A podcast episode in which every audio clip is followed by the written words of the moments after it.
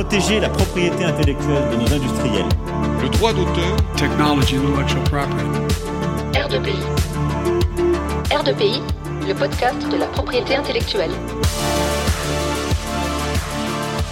Chers auditeurs, chères auditrices, bienvenue sur R2PI, votre podcast de propriété intellectuelle. Ici, on parle de pays, on en parle entre amis, mais surtout, on vous en parle. Aujourd'hui, retrouvez un membre de notre équipe pour un épisode de Le Labo. Bonne écoute Bonjour à toutes et à tous et bienvenue dans cette nouvelle émission du Labo. Cette émission sera dédiée aux droits des marques et plus particulièrement aux notions d'ordre public et de bonnes mœurs. Pour en discuter, c'est avec un immense plaisir que nous accueillons Stéphane Martin, membre des chambres de recours à l'UIPO, qui vient tout juste de nous arriver d'Alicante. Bonjour Stéphane. Bonjour Chloé, euh, merci beaucoup pour l'invitation. C'est avec un grand plaisir que je suis avec vous aujourd'hui. Euh, nous allons débuter traditionnellement par évoquer la genèse de ces notions. Euh, Stéphane, quelles sont les origines du concept d'ordre public et de bonnes mœurs? Évidemment, je ne vous parlerai pas de l'ordre public et des bonnes mœurs dans un contexte général, dans le contexte général du droit. Je vais me limiter à vous parler des origines de ces deux notions en droit des marques plus particulièrement alors, euh, les origines peuvent être tracées dans la Convention du nom de Paris, euh, à l'article 7, où il est déjà question au XIXe siècle de l'ordre public et de ses incidents sur l'enregistrement des marques. Par la suite, euh, les textes, d'autres textes internationaux reprendront cette notion, dont notamment les ADPIC en 1994 et finalement l'article 7.1f du règlement de la marque de l'Union de européenne. D'accord. Les deux notions d'ordre public et de moralité vont souvent de pair, et sauf dans de rares exceptions, invoquées ensemble à l'occasion d'un litige. Pouvons-nous dès lors considérer qu'il s'agisse d'une seule et même notion? Alors je vous dirais que c'est un peu regrettable que, en règle générale, on aborde ces deux notions sans réellement les, les distinguer, alors qu'il y a réellement matière à distinction.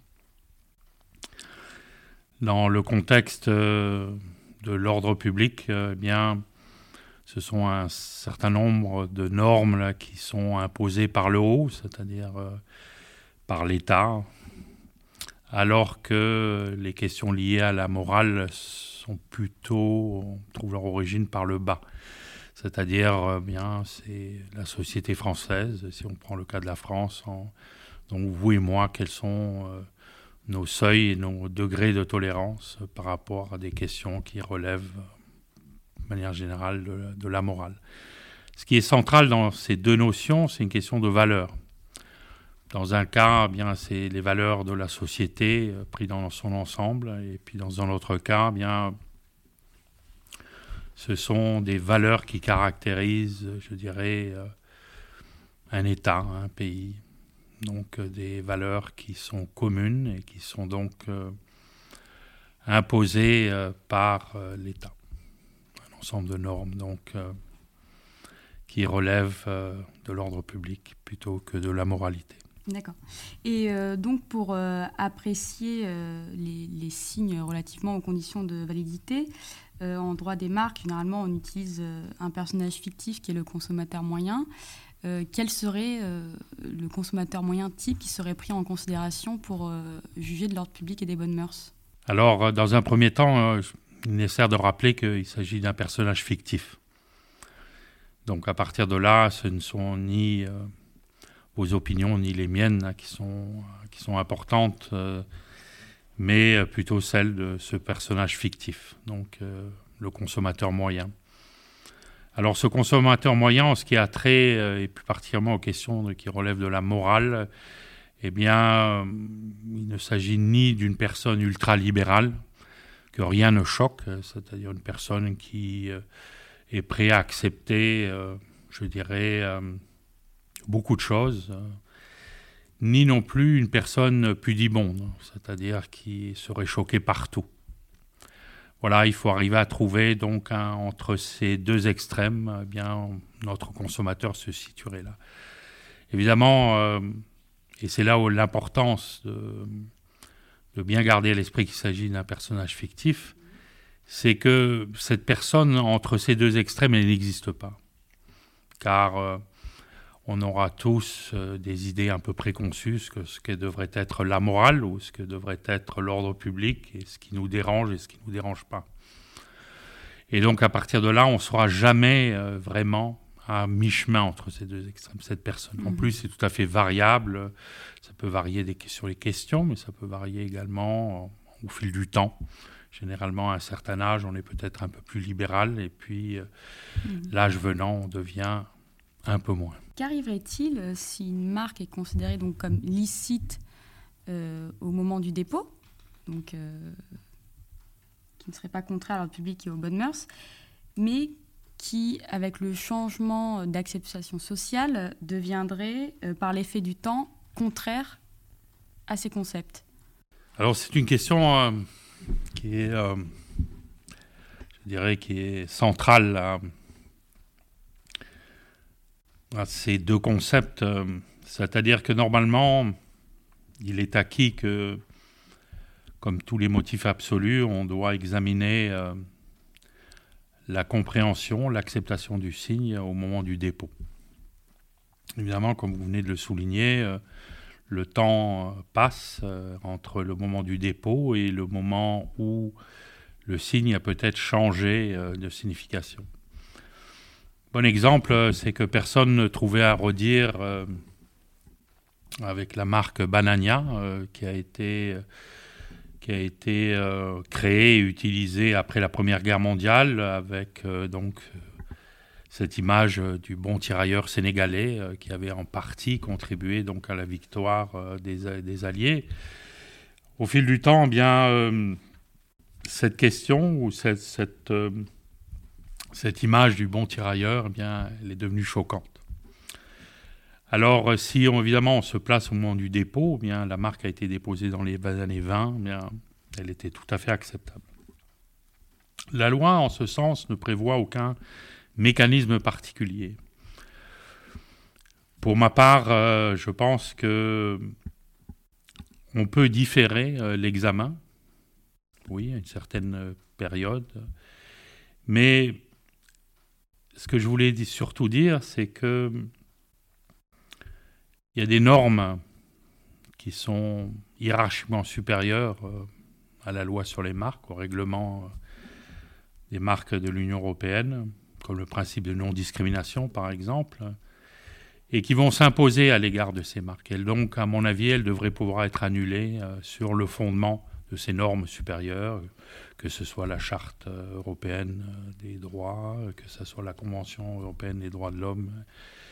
Et je pense que donc on pourrait en obtenir l'annulation. Et donc, euh, c'est à la fois pour ces marques qui, qui apparaissent aujourd'hui racistes, euh, mais ça peut être aussi pour d'autres marques euh, qui, à une certaine époque, étaient acceptables, les marques sexistes, par exemple. Si vous regardez euh, les marques qui ont été enregistrées dans les années 50, euh, vous seriez passablement choqué de voir ce qui a pu être euh, enregistré, des marques où on les peignait la, la femme comme étant une bonne épouse qui devait rester à la maison et s'occuper de faire le ménage et de faire briller et de faire la cuisine. Donc euh, ces marques-là ont existé aujourd'hui. Je pense qu'elles ne sont plus acceptables. Alors il y a eu un cas, euh, c'est un cas avec euh, Bin Laden. Mhm.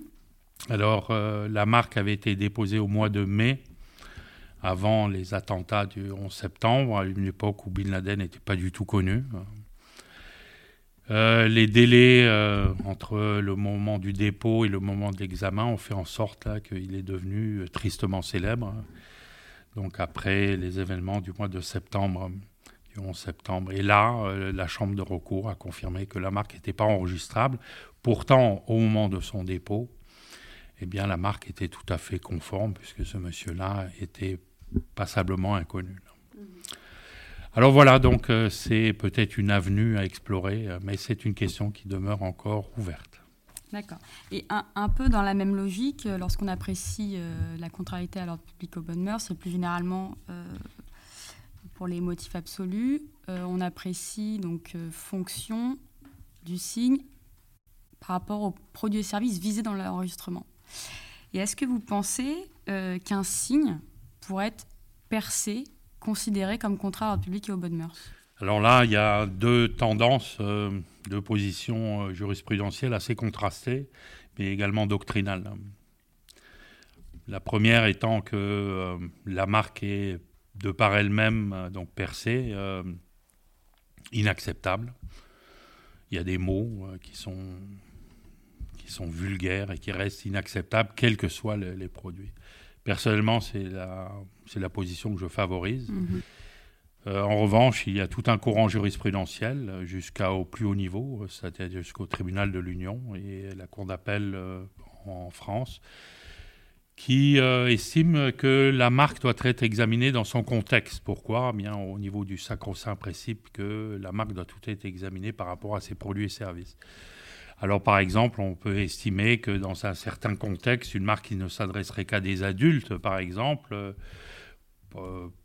pourquoi? Parce que les mineurs ne seraient pas acceptés dans certains endroits, eh bien, euh, le degré de tolérance pourrait être, je dirais, plus élevé que pour des mineurs qui pourraient être plus choqués. Personnellement, je crois que cette thèse est difficilement réconciliable avec la notion même de moralité et d'ordre public parce que une marque euh, n'a pas sa place dans le registre pour des raisons qui, tiennent à la, je dirais, à la, le message qu'elle mmh. véhicule.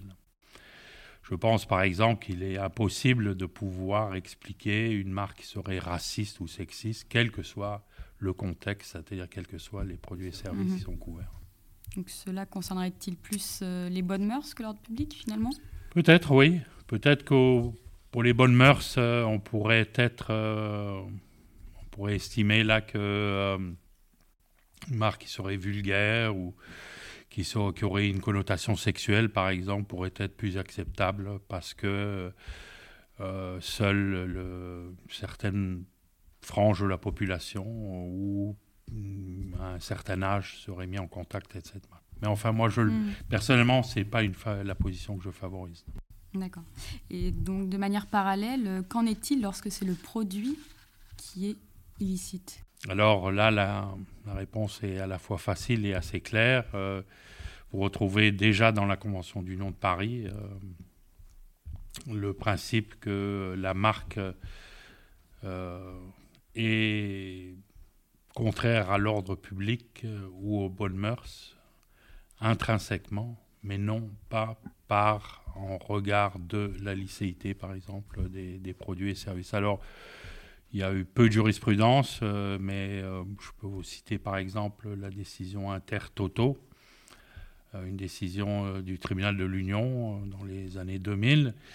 Et c'est une marque qui avait été déposée en relation avec des services de paris sportifs.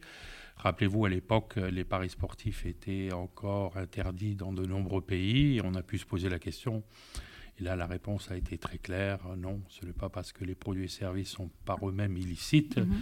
que euh, la marque doit être interdite. Et on retrouve euh, cette logique et cette solution aujourd'hui, notamment au regard des marques qui euh, touchent la commercialisation du, du cannabis puisque le cannabis reste, euh, enfin, euh, la distribution et l'avance restent majoritairement interdites dans l'Union européenne, mais on a pu se poser la question est-ce qu'on doit censurer la marque parce qu'elle couvre un produit interdit? Bien, la réponse est non.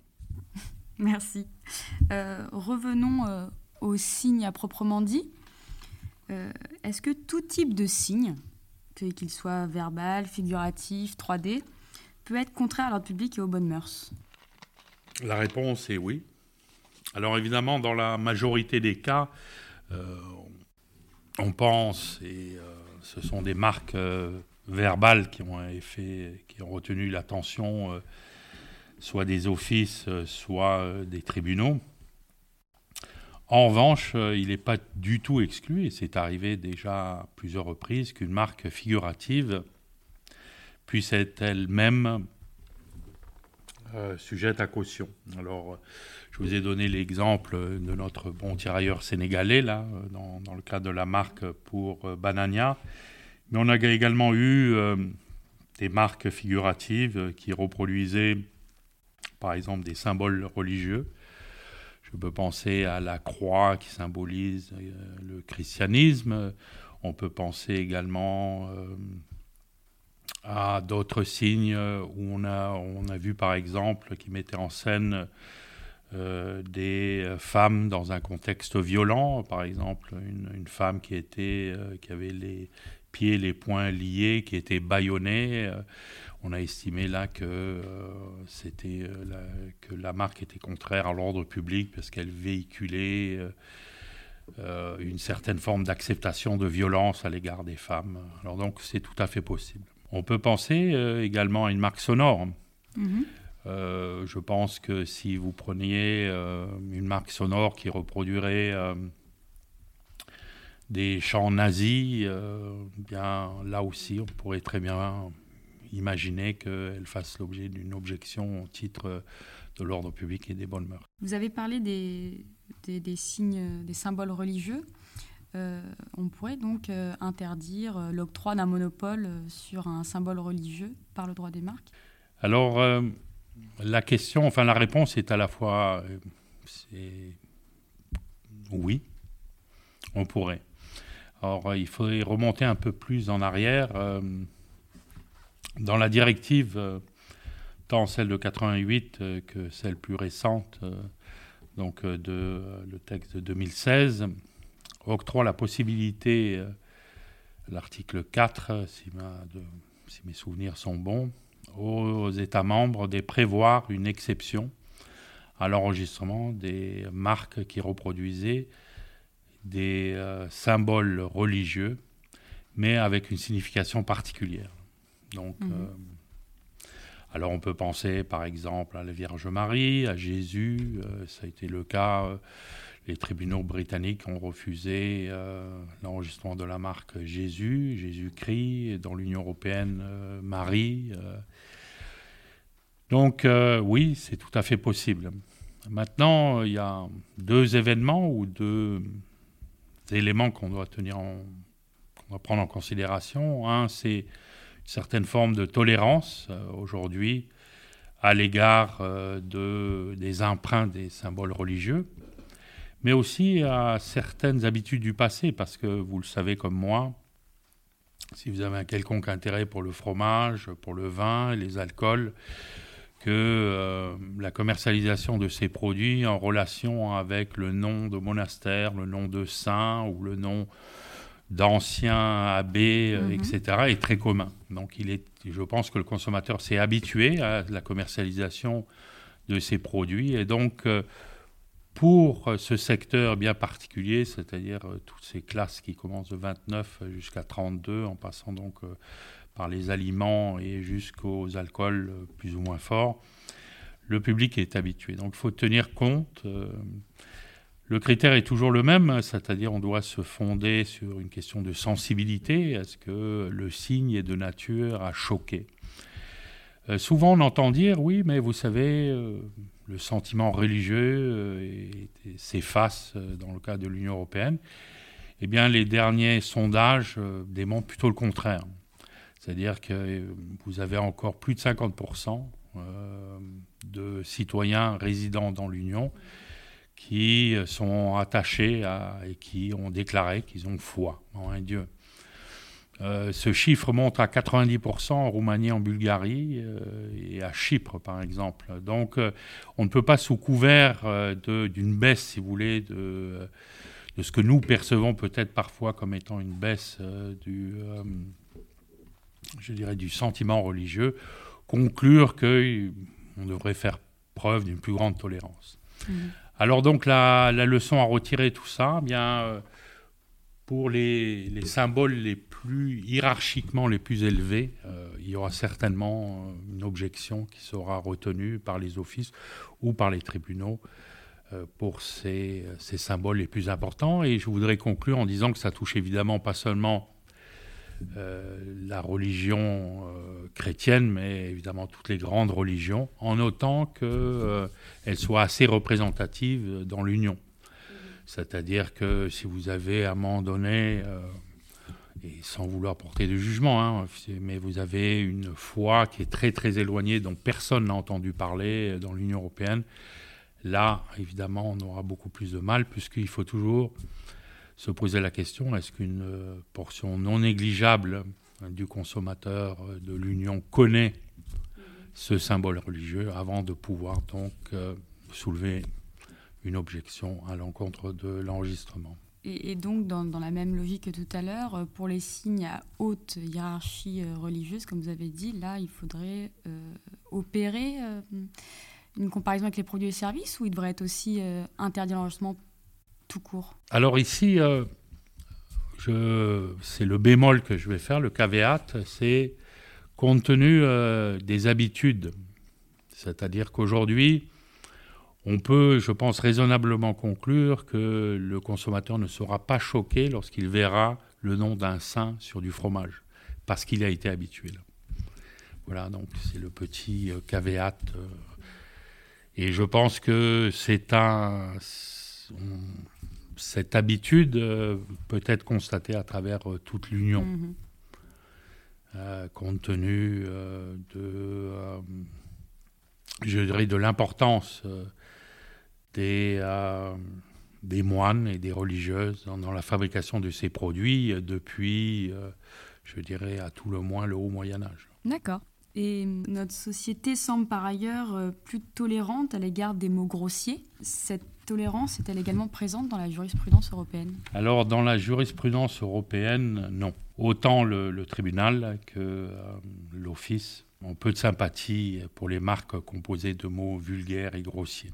Alors, vous avez euh, assez récemment euh, des, euh, des, décisions qui ont été prises par, enfin des jugements qui ont été pris par, des arrêts plutôt, par le tribunal de l'Union, confirmant par exemple que la marque Ficken, qui veut dire baiser en allemand, était inacceptable et donc n'avait pas sa place sur un registre donc, des marques. L'argument qui a été fait euh, dans bien des cas euh, est à l'effet que, ben oui, mais vous savez, les sociétés, regardez, euh, les sociétés sont devenues plus tolérantes. C'est vrai. Moi, par exemple, lorsque j'ai été élevé, on nous disait toujours, si vous prononcez un gros mot, on va vous laver le visage avec la bouche avec du savon, hein, parce que vous êtes sali en prononçant ces mots. Donc on faisait peut-être plus attention à cette époque-là à certains mots. On voit aussi qu'à la télévision, dans les films, à la radio, euh, enfin dans les médias en règle générale, euh, on utilise. La réponse qui a été donnée euh, par les tribunaux est très simple.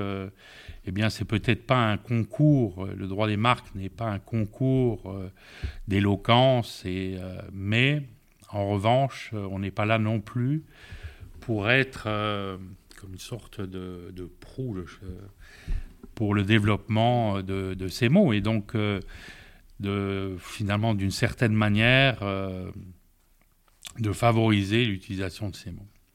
Alors il y a des exceptions. Il y a des exceptions. Euh, par exemple, la Cour n'a pas retoqué la marque Fuck You Goethe.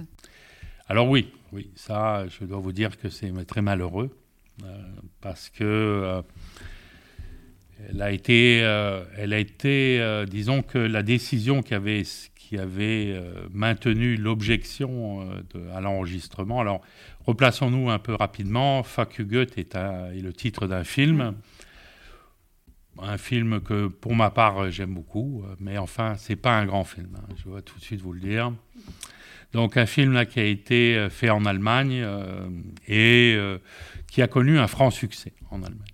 Donc à partir de là, le producteur a demandé l'enregistrement en tant que marque de l'Union. Euh, elle a été refusée par l'Office, puis euh, le refus a été, euh, a été entériné. La Cour, en revanche, a renversé la, décision sur le fondement qu'il fallait contextualiser cette marque. Alors contextualiser, ça veut dire quoi? Ça veut dire que dans les circonstances, pour le public qui avait été en quelque sorte habitué à ce titre, qui s'est familiarisé avec ce titre, eh bien, euh, ne le percevrait pas comme vulgaire.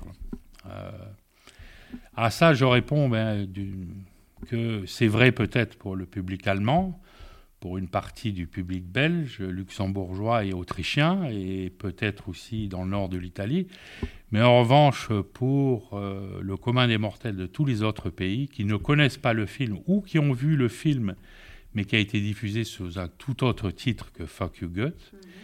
eh bien pour eux, euh, la contextualisation euh, disons, doit être entrevue d'une manière tout à fait différente, puisque pour eux, il reste les mots grossiers qui mhm. composent la marque. Donc oui, c'est peut-être l'exception qui confirme la règle. Je pense que c'est une décision qui est plus que contestable pour les raisons que j'ai évoquées. D'accord, merci. Euh, on a évoqué les signes racistes, injurieux, qui reprennent un symbole religieux, choquant. Est-ce qu'il existe d'autres cas de marques considérées comme contraires à public et aux bonnes mœurs? Oui, traditionnellement. Oui, oui, j'ai.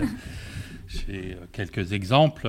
Il y a d'abord euh, un mouvement euh, un peu plus récent, c'est ce qu'on appelle toutes, ces, toutes ces tentatives de récupération d'événements souvent tristes. Alors, euh, à titre d'exemple, euh, après le crash euh, d'un avion de la Malaysian Airlines, vous avez eu des tentatives d'enregistrer la marque MH57 qui était le code de, cet avion. Mhm. Après, malheureusement, et là aussi, c'est des souvenirs très tristes les événements de 2015, en novembre 2015, euh, des gens qui ont essayé de récupérer euh, des slogans tels que euh, Je suis Charlie, ici Paris. Et là, je dois dire que les, offices nationaux et l'office de l'Union européenne, enfin ce qui était à l'époque l'organisation, l'office de l'harmonisation du marché intérieur, ont réagi rapidement en déclarant que ces marques ne seraient jamais enregistrées. Plus récemment, euh, bien avec l'apparition du virus euh, du Covid, là aussi euh, l'office a été enseveli, mais très rapidement. Je pense qu'on ne parlait même pas encore de, de tests et de vaccins et de confinement que déjà des marques avaient été déposées en ce sens. alors là, on a été, enfin l'office a été pris euh, entre euh, le marteau et l'enclume mhm. parce que certaines marques étaient tout à fait valides parce qu'elles voulaient désigner euh, des mouvements de solidarité ou même peut-être des, médicaments, des vaccins, etc. Mais il y a aussi, il y avait eu énormément de, de récupération qui a été faite et donc là aussi on a estimé que ces marques étaient était contraire. Alors là aussi, euh, malheureusement, on n'a pas pris position. Est-ce que c'était de l'ordre public ou de la moralité? Je pense que c'est plutôt, euh, on devrait se diriger vers la deuxième catégorie. Euh, mais alors ces marques-là ont été refusées. Un autre courant, peut-être aussi plus récent, ces marques qui, ont, qui, se situent dans ce qu'on appelle un certain patrimoine culturel. Mhm. Vous avez par exemple des pays où, de par la loi, on a, on interdit euh, l'enregistrement des marques euh, qui reproduiraient le nom de certains personnages très importants. c'est le cas par exemple, euh, il existe une loi en Pologne qui interdit tout enregistrement de la marque incluant le mot Chopin. Mhm. Maintenant, la question s'est posée dans un tout autre contexte, hein, dans le contexte de l'affaire Vigland, avec, qui est donc un sculpteur norvégien. et qui est certainement un des plus grands sculpteurs euh, de tous les temps en Norvège.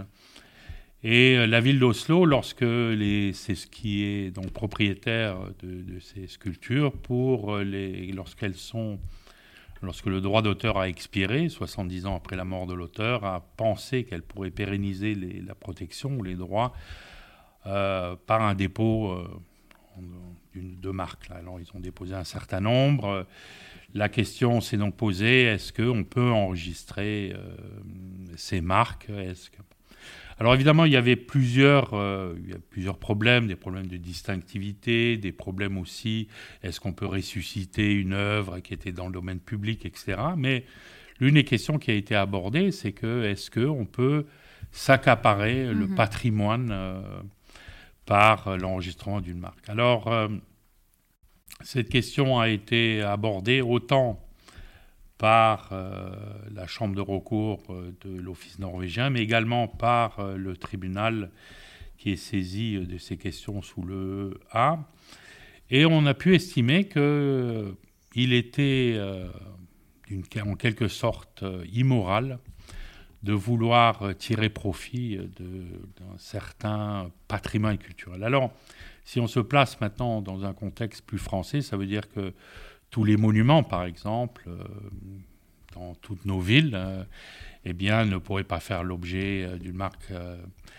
Et là, je pense qu'il y a un problème qu'il faudrait peut-être examiner sous un angle un peu différent parce que vous avez toutes ces municipalités euh, qui doivent d'une certaine manière euh, eh bien, euh, aussi financer le tourisme, mais il faut financer la conservation de ces...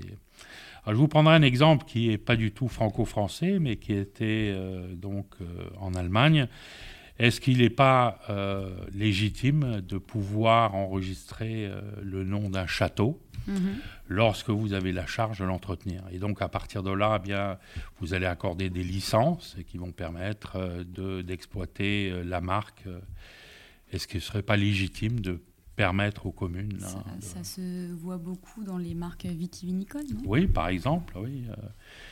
Et donc voilà, il faudrait. Je pense qu'on est allé un peu vite sur cette question du patrimoine et que bon, dans le contexte peut-être de, de, cette initiative, puisque la décision finale, c'est que toutes ces marques ont été refusées, euh, donc laissant un peu la ville d'Oslo avec la conservation. Euh. Mhm. Alors voilà, c'est un peu une question. Je pense qu'on n'est pas encore arrivé au bout. Euh, c'est un sujet. C'est un sujet, oui. C'est un sujet qui est vivant et intéressant d'ailleurs. Voilà, euh, vous avez aussi, euh, peut-être pour rebondir sur les cas de, l'ordre public et puis euh, des bonnes mœurs, les sujets de l'heure. Mhm. Le premier, évidemment, ce sont les substances illégales. Ah Alors, lorsque la libéralisation de, du cannabis, enfin de la vente et de la consommation vente du cannabis, qui, rappelons-le, a débuté en Uruguay, plutôt au Canada et euh, dans un certain nombre des États-Unis. Évidemment, ce qui s'est passé, c'est que euh, voilà une, industrie qui soudainement euh, était porteur d'espoir, d'espoir en termes de, mercantilisation, de quelque chose qui était un peu un produit marginal. Mhm. Beaucoup de personnes ont vu qu'il y avait certainement des sommes considérables. Et donc à partir de là, bien, ces gens-là ont d'autres réflexes que les petits vendeurs et ont essayé donc euh, de créer des marques pour euh, se positionner. Et se sont, c'est évidemment posé la question, mais est-ce que ces marques peuvent être enregistrées? Alors, comme je vous l'ai mentionné, mhm. pour les produits, c'est-à-dire la, licéité du produit n'est pas une cause donc d'objection. En revanche, toutes les marques qui se sont à côté, si vous voulez, euh, aux, mots comme marijuana, cannabis et les centaines de mots qu'il existe en argot pour désigner des produits dérivés du cannabis ont donné lieu à un contentieux là très important. Euh, un contentieux qui, à deux reprises d'ailleurs, euh, finalement a été jugé euh, par le tribunal de l'Union. et le tribunal a constaté que malgré une libéralisation donc de la consommation, il n'en demeurerait pas moins que, et c'est le cas pour la France, que la vente demeure interdite. Et donc à partir de là, eh bien, au nom de l'ordre public, cette fois-ci, euh, par le haut et pas par le bas, eh bien, s'agissant d'un produit qui est interdit, le tribunal a confirmé que on ne devrait pas, par l'enregistrement d'une marque, laisser entendre qu'on avalisait, qu'on cautionnait euh, la consommation d'un produit qui est encore interdit. Donc ça, c'est un premier... Euh, c'est amené à évoluer avec le contexte. Alors, bien sûr, c'est amené à évoluer. Euh, remarquez que ça va évoluer très lentement, parce que vous savez que jusqu'à maintenant, il n'existe pas un pays dans l'Union où la vente est totalement légalisée. Parce que lorsqu'on parle, par exemple, des Pays-Bas et notamment de la ville d'Amsterdam, ce n'est qu'une tolérance. Lorsqu'on parle euh, de certains pays, par exemple comme l'Espagne, oui, il existe des clubs où on peut consommer de la marijuana, mais là aussi c'est une tolérance. Donc si vous voulez, l'État ne poursuit plus, mais en revanche, euh, l'interdiction est toujours là. le premier pays qui, semblerait-il, devrait être totalement légalisé, ça devrait être le Luxembourg. Euh. D'accord. Voilà les discussions. Alors, donc ça, c'est un aspect. Mm-hmm. Donc, le deuxième aspect, qui est peut-être l'aspect le plus fort euh, des deux, trois dernières années, c'est évidemment toutes ces marques-là qui, qui reflètent ou qui se font l'écho d'un certain passé colonial. Oui. Alors, toute cette, ce qu'on a appelé la cancel culture en bon français, eh bien, a eu des incidences aussi sur le droit des marques. Vous avez des exemples? Oui, alors, je vais commencer par les pays où c'est le le plus frappant aux États-Unis, euh, après des années et des années et des années de discussions, euh, de, lutte dans certains cas, eh bien, euh, certaines équipes sportives ont changé de nom et donc de marque. Alors, les Washington Redskins, par exemple, qui Redskins, bon, faisant allusion donc au pot rouge, qui est un mot qui est aujourd'hui tout à fait inacceptable pour désigner les Premières Nations euh, euh, américaines. Euh, donc, eux ont été obligés de changer de nom. Est-ce qu'ils l'ont fait volontairement ou pas? Ça, c'est une autre question, mais enfin, ils l'ont fait.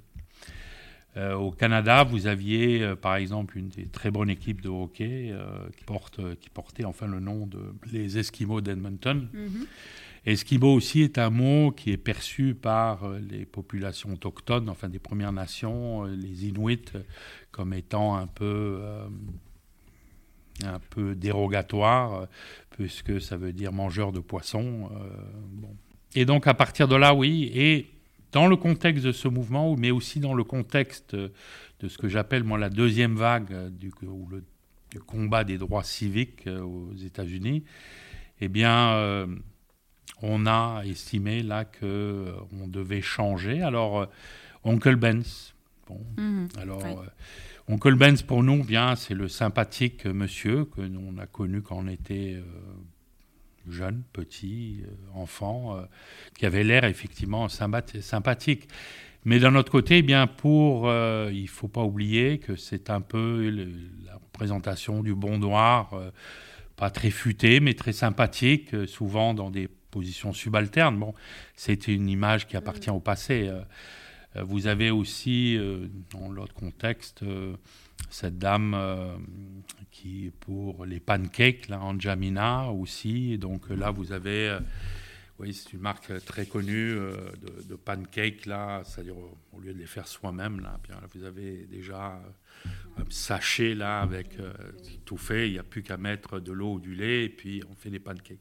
Et là, vous avez cette euh, ce portrait, enfin oui, c'est un portrait d'une une femme euh, donc noire, euh, mais aussi à une certaine époque, on aurait dit she's traditional build, donc une, dame quand même forte. Et puis là aussi, on véhicule donc une image sympathique, mais une image qui appartient au passé, c'est-à-dire une dame qui est un peu une servante. et voilà. Donc petit à petit, on se débarrasse de ces marques. Alors en France, bon, on l'a fait pour Banania. Euh, en revanche, on n'a trouvé rien à redire, et c'est un peu étonnant. Euh, pour une marque qui avait été utilisée en relation du champagne, je pense, le code noir. Euh, rappelons-nous que le code noir, eh bien, c'est rappelle des souvenirs qui doivent évidemment être placés dans le contexte historique. Mm. à l'époque donc de Louis XIV et Colbert, eh bien peut-être que à cette époque-là, euh, on, a pu entrevoir ça comme un certain progrès euh, pour le statut des Noirs, puisqu'on leur a donné quand même des droits. Alors je ne voudrais pas discuter cette, cette question-là qui est fort intéressante, mais ce que je veux dire, c'est que malgré tout, on a confirmé que cette marque pouvait être euh, enregistrée. Alors, est-ce qu'aujourd'hui l'issue serait la même? Je ne sais pas. Mais voilà, donc ce deuxième courant, je dirais, euh, qui va se matérialiser par euh, à la fois donc une réaction de la part évidemment des publicitaires, mais aussi des offices face à ces demandes d'enregistrement. D'accord. Vous êtes parti outre-Atlantique pour nous parler de certains signes. Pourrait-on dès lors comparer les concerts d'ordre public et de bonne mœurs aux Amériques et dans l'Union européenne? Alors, plus maintenant. Euh, euh, il y a, je dirais, jusqu'en 2017, euh, la position, je dirais, de l'office du USPTO et la position, je dirais, d'une manière assez globale des offices nationaux et de l'office européen C'est à peu près semblable. Deux arrêts de la Cour suprême. Alors, il faut savoir que ce sont des arrêts rares en matière de marque de commerce, puisque vous savez que aux États-Unis, on rend entre 80 et 90 arrêts par année la Cour suprême. Mhm. Donc à deux fois, la Cour suprême a accepté de se saisir d'une affaire, puisqu'elle a toute l'attitude, contrairement à la Cour de cassation. Donc vous devez obtenir la permission. Elle saisit de deux affaires. Donc pour montrer l'importance, ce qui démontre l'importance donc, de ces deux cas. Un premier euh, cas était sur un groupe de musique, euh, The Slant, alors c'est un mot qui est assez péjoratif euh, pour désigner des migrants d'origine asiatique. Bon, là, il faut le contextualiser. C'était un groupe de musique qui eux-mêmes étaient de cette origine, mais donc l'Office américain avait refusé la marque et la décision a été sanctionnée et censurée par la Cour suprême au nom de la liberté d'expression. Il faut dire que la conception de la liberté d'expression, et je ne voudrais certainement pas euh, m'engager euh, dans une discussion sur euh, la liberté d'expression, car vous savez, il y a des gens qui se spécialisent toute leur vie sur un article donc, de la Constitution américaine, le premier amendement. Mais ce que je veux dire, c'est que la deuxième affaire a été au même, dans le même sens que, que la première. On a estimé que dans le contexte bien précis, et cette fois-ci c'est une marque qui était vulgaire, puisque c'était la marque FUCT, F-U-C-T, la Cour a dit bien que la liberté d'expression devait primer, et donc euh, à partir de là, les décisions étaient censurées. Alors vous voyez que la Cour de justice a certes dit dans l'affaire Fuck You Goethe que la liberté d'expression devait être prise en considération dans le contexte des droits des marques de l'Union.